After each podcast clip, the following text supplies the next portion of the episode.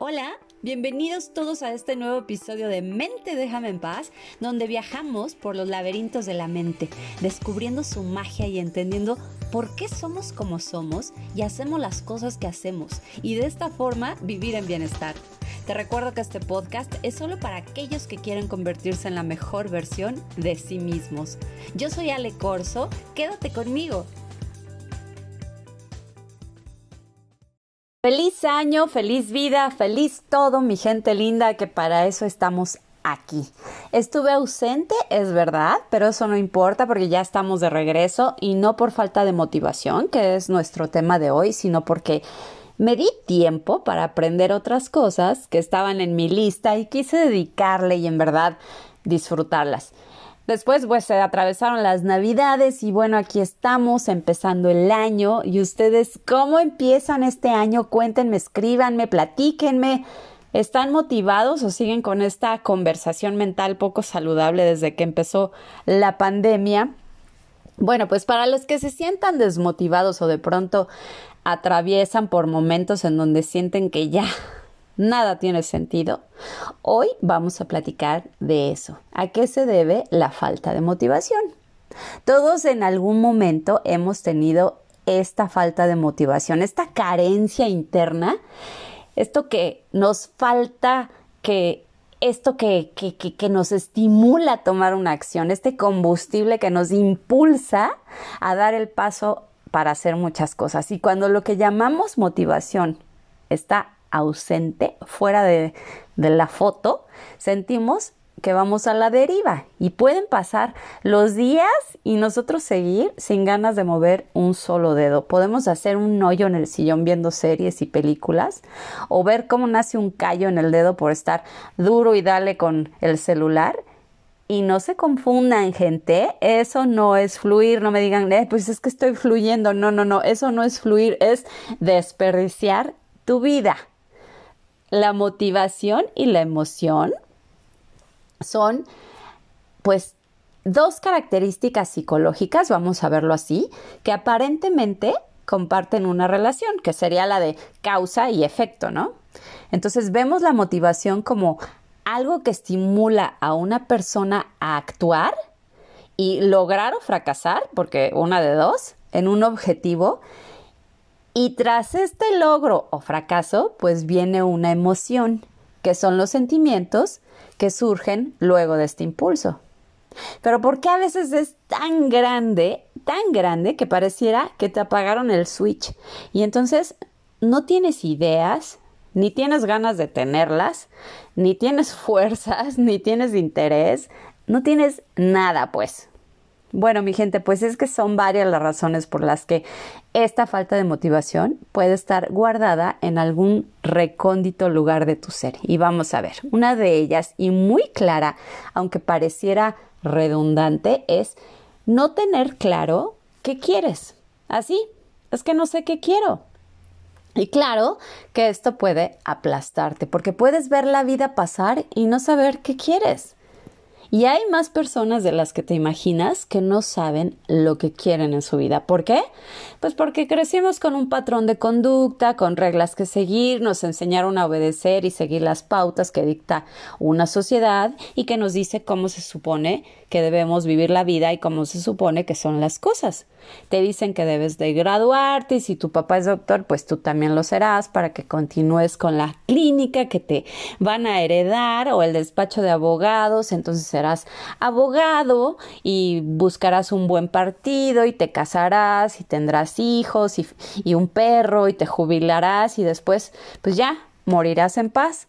Bueno, pues muy bien, si tienes la suerte de que este sea tu ideal de vida, qué padre, pero si no, entonces estarás condenado a vivir conformándote con lo que dicta la sociedad, con lo que dictan las redes, tus creencias y tu familia. ¿Y qué sucederá?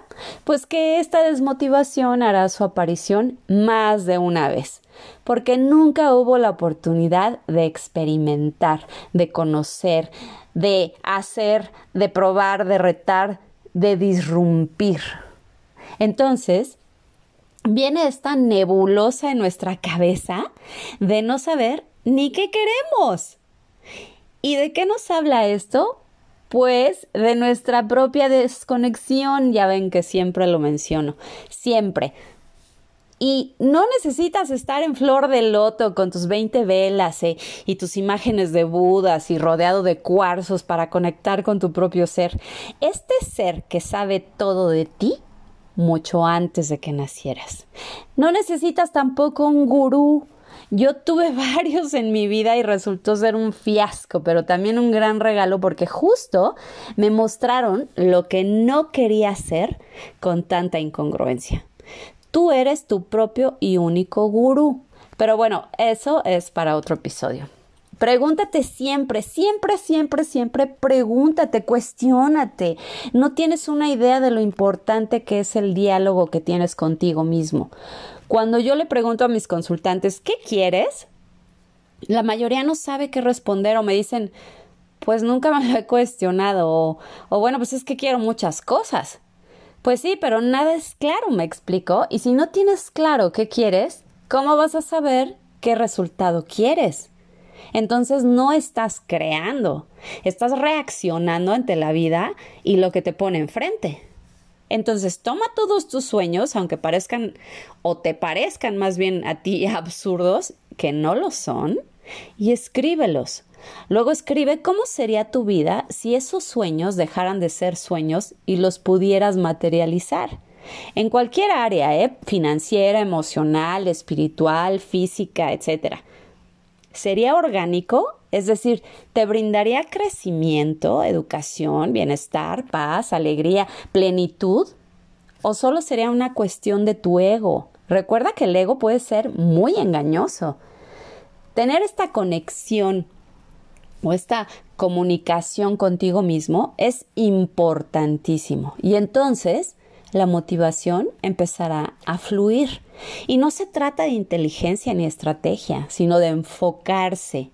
Cuando sientes que falta motivación en cierta área de tu vida, es porque aún no eliges qué quieres en esa área.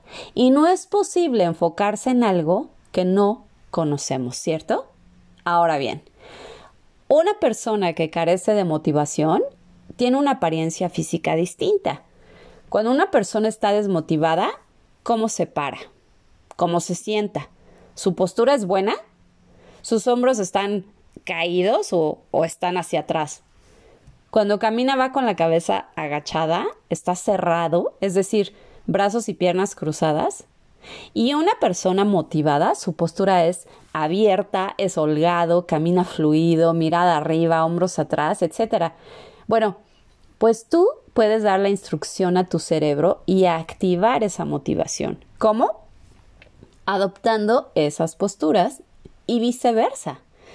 Volvemos a los pensamientos. ¿Cómo alimentas a tu mente? Me encanta decir esto. ¿Qué ves? ¿Qué oyes? ¿Con quién te juntas? ¿Qué posteas? ¿Qué platicas? Todo eso es alimento para tu mente y tu alma. Cuando tu mente está saturada de basura, tu postura va a cambiar porque te estresas, te agobias, te preocupas y se verá una postura tensa, cerrada, insegura, con el ceño fruncido, y todos estos mensajes de postura estarán enviando a su vez un mensaje a tus células. Por lo tanto, o sea, imagínate, estas células van a reaccionar y ya sabes lo que sucede, ¿verdad? Pues sí, problemas de salud. Problemas de salud, problemas en la piel, problemas en las articulaciones, eh, dolor, porque claro, es mucho el ácido que se produce en tu sangre, en fin.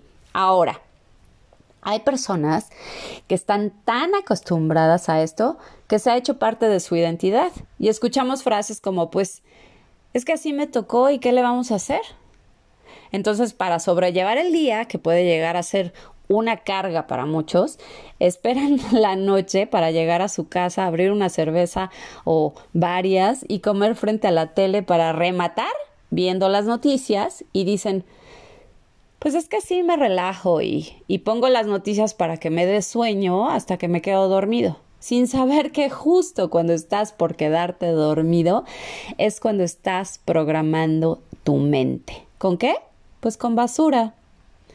Otra causa para sentirte desmotivado puede ser también la sobrecarga. ¿Te ha pasado que has estado bajo tanta presión que terminas diciendo, ay no, al diablo ya no quiero hacer nada, estoy hasta el tope?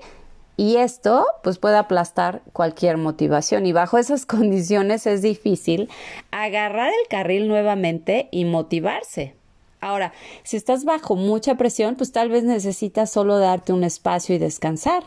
Descansar mente y cuerpo. Pero también pregúntate, ¿qué es lo que me hace sentir presionado o quién me está presionando? Si es alguien más, vuélvete a preguntar, ¿por qué lo estoy haciendo? ¿O a quién quiero darle gusto? Si es a ti mismo, entonces prioriza una cosa a la vez en lugar de querer hacerlo todo. Y solo recuérdate todas las razones por las que lo estás haciendo. La desmotivación también te invita a procrastinar, entonces, porque volvemos a lo mismo, no tenemos claro qué queremos, por lo tanto, qué hacer. Y cuando divagas y te enrolas en los pensamientos que te agobian y te roban energía, ¿qué pasa? Pues postergas y dices luego, después mañana. Y cuando postergas, pues te desmotivas porque te saliste del carril, ¿me explicó? Entonces, si la desmotivación es enorme, empieza por cosas chiquitas, cosas pequeñas, por ejemplo, cambiar las sábanas de tu cama. No hay como dormir en una cama que huela limpio, la verdad. Recuerda también que por medio de los sentidos el cerebro recibe información. Entonces, si tú te acuestas en una cama que huele a tu persona de hace tres semanas, y no has cambiado las sábanas, pues qué información le estás dando a tu cerebro, ¿no? Donde pones tu cara en una almohada que huele a cabello ceboso, donde puedes freír un huevo de tres semanas. No, cambia tus sábanas, que huelan rico. Después sigue con recoger tu ropa y tu tiradero, porque si estás desmotivadísimo, seguramente ni has puesto atención en esas cosas. Entonces ordena, limpia, pon tu lugar lindo, bañate, vístete, date un beso en el espejo, por Dios, dale señales distintas a tu cerebro, ¿ok? El cerebro no puede tener una respuesta de estimulación a la motivación en estado de estrés y para tu sorpresa, el aburrimiento y la frustración están asociados con altos niveles de estrés. Entonces, algo que puedes hacer de forma inmediata es eso. Cambia tus sábanas, por favor. Y si te cuesta trabajo enfocarte, pues hacer esto de cambiar las sábanas es una manera de reducir tu foco, porque cuando las cosas son vagas, la motivación se desvanece. Así que por pasos y poco a poco. Es como cuando tienes que limpiar toda la casa y mejor quieres meterte a las cobijas que dices, ay no, mañana, mañana, por favor. Pero si no lo piensas y empiezas por tender tu cama, seguramente y sin darte cuenta continuarás con otras áreas de la casa y cuando menos lo imagines, pues ya te echaste toda la casa, ¿no?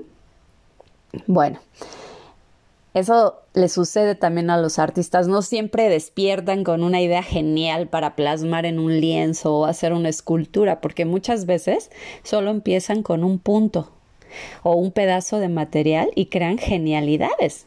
Conectaron con ellos mismos, fluyeron y la motivación estaba ahí. Cuando tenemos metas así chiquitas o insignificantes o poco inspiradoras, tendemos a sentirnos letárgicos y desmotivados, ¿no? Para lograrlas, como que no, no se nos antoja mucho. Y cuando tenemos metas muy grandes y ambiciosas, nos sentimos empoderados y tomamos acciones para lograrlas, ¿cierto? Porque nos emocionamos. Entonces, cuantas más acciones realices, pues más motivado te sentirás, porque sabes qué sucede. La dopamina, este neurotransmisor que da una sensación de bienestar luego de haber cumplido con una meta, aumenta cuando anticipa que algo importante está a punto de suceder. Entonces, de esta forma, cuando tomas una acción, estarás preparando el entorno de la dopamina y entonces ya el cerebro hará su chamba. Así que dale a tu cerebro instrucciones específicas y prácticas. Ok, entonces, ¿Qué fue primero, el huevo o la gallina? Pues puede llegar la motivación que nos lleve a tomar una acción, pero si no llega, toma acción y llegará la motivación. Muchas gracias por escuchar este podcast. Te recuerdo mi página es www.alecorso Bienestar Emocional, en Instagram y Facebook Alecorso Bienestar Emocional y no olvides compartir a aquellos que buscan crecer, evolucionar y convertirse en la mejor versión de sí mismos y de esta forma vivir en bienestar. Yo soy Ale Corso y esto fue Mente déjame en paz, el arte de vivir con la mente en paz. Hasta la próxima.